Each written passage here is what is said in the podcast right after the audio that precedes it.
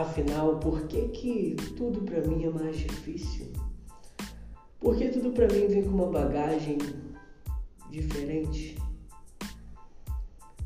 São essas questões que muitas das vezes atrapalham a nossa evolução, são essas questões que muitas das vezes atrapalham a nossa forma de enxergar o mundo.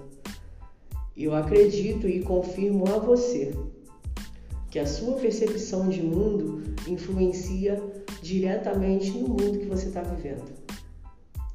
Então, se a gente começa a perceber tudo ao nosso redor negativamente, com teor de críticas, mas que são críticas que não vão te ajudar nesse seu processo de evolução, são coisas que vão te deixar no meio do caminho. Ah, mas Anderson, se a vida não tá boa, como que eu vou enxergar algo bom dessa vida? E é exatamente a resposta está na pergunta: como que você pode enxergar algo bom em um momento tão delicado desse? É o que eu costumo dizer para os meus pacientes dentro da clínica. Todo aprendizado, seja ele doloroso ou prazeroso, ele tem algo a nos ensinar. E o bom é justamente você aprender com tudo isso que está acontecendo. A vida é um aprendizado. A vida é uma forma de você colocar em prática tudo aquilo que você absorve e aprende a fazer.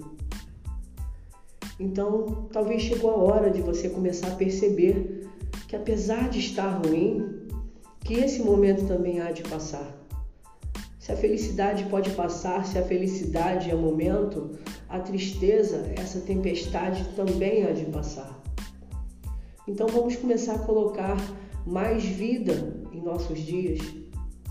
Vamos começar a colocar mais confiança, mais prazer em nosso dia a dia.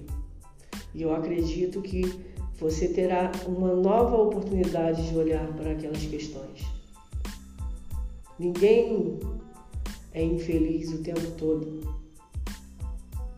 Então há um momento ali que você possa buscar algo bom para você.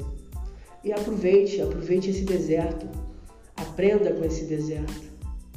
Que você pode ter certeza que o recomeço dói, mas ele cura.